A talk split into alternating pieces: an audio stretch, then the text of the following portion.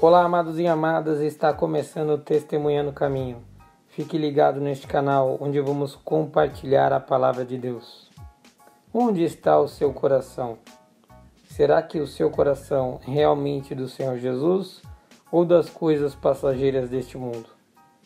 Em Provérbios 23, 26 diz: Dai-me, filho meu, o teu coração, e os teus olhos observem os meus caminhos. Devemos pedir ao Senhor para sondar o nosso coração e nos guiar.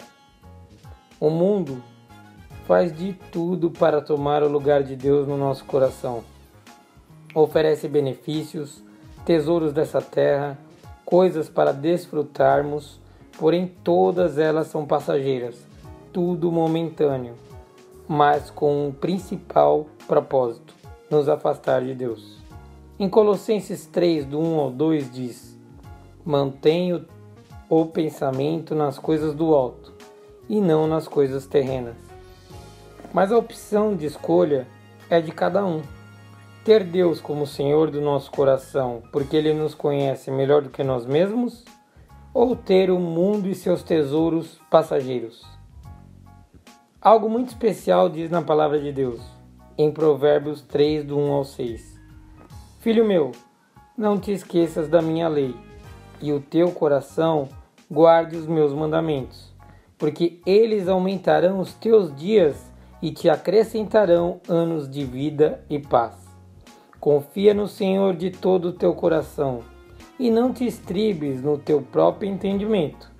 Reconhece-o em todos os teus caminhos, e ele endireitará as tuas veredas. Em Mateus do 5 ao 8 diz: Bem-aventurados os puros de coração, pois verão a Deus. A nossa vida com Deus, como o Senhor do nosso coração, é completa. Ele nos transforma, ele nos amadurece, nos guarda, fortalecendo a nossa fé. Com isso, vemos o Senhor manifestar a sua misericórdia, glória e graça, realizando milagres e maravilhas para que seu nome seja exaltado. Temos, assim, intimidade e comunhão com orações, e com a Sua palavra vivemos algo extraordinário. Cada um no seu particular com o Senhor Jesus, nos tornando testemunhas dele nessa terra. Por isso, Buscar a Deus de todo o coração também consiste em guardar a Sua palavra, a fim de agradá-lo de todas as formas. Jesus diz: Se alguém me ama, guardará a minha palavra. E meu Pai o amará, e viveremos nele e faremos nele morada. João 14, 23.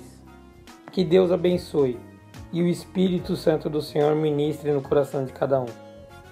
Siga o nosso canal e até o próximo encontro.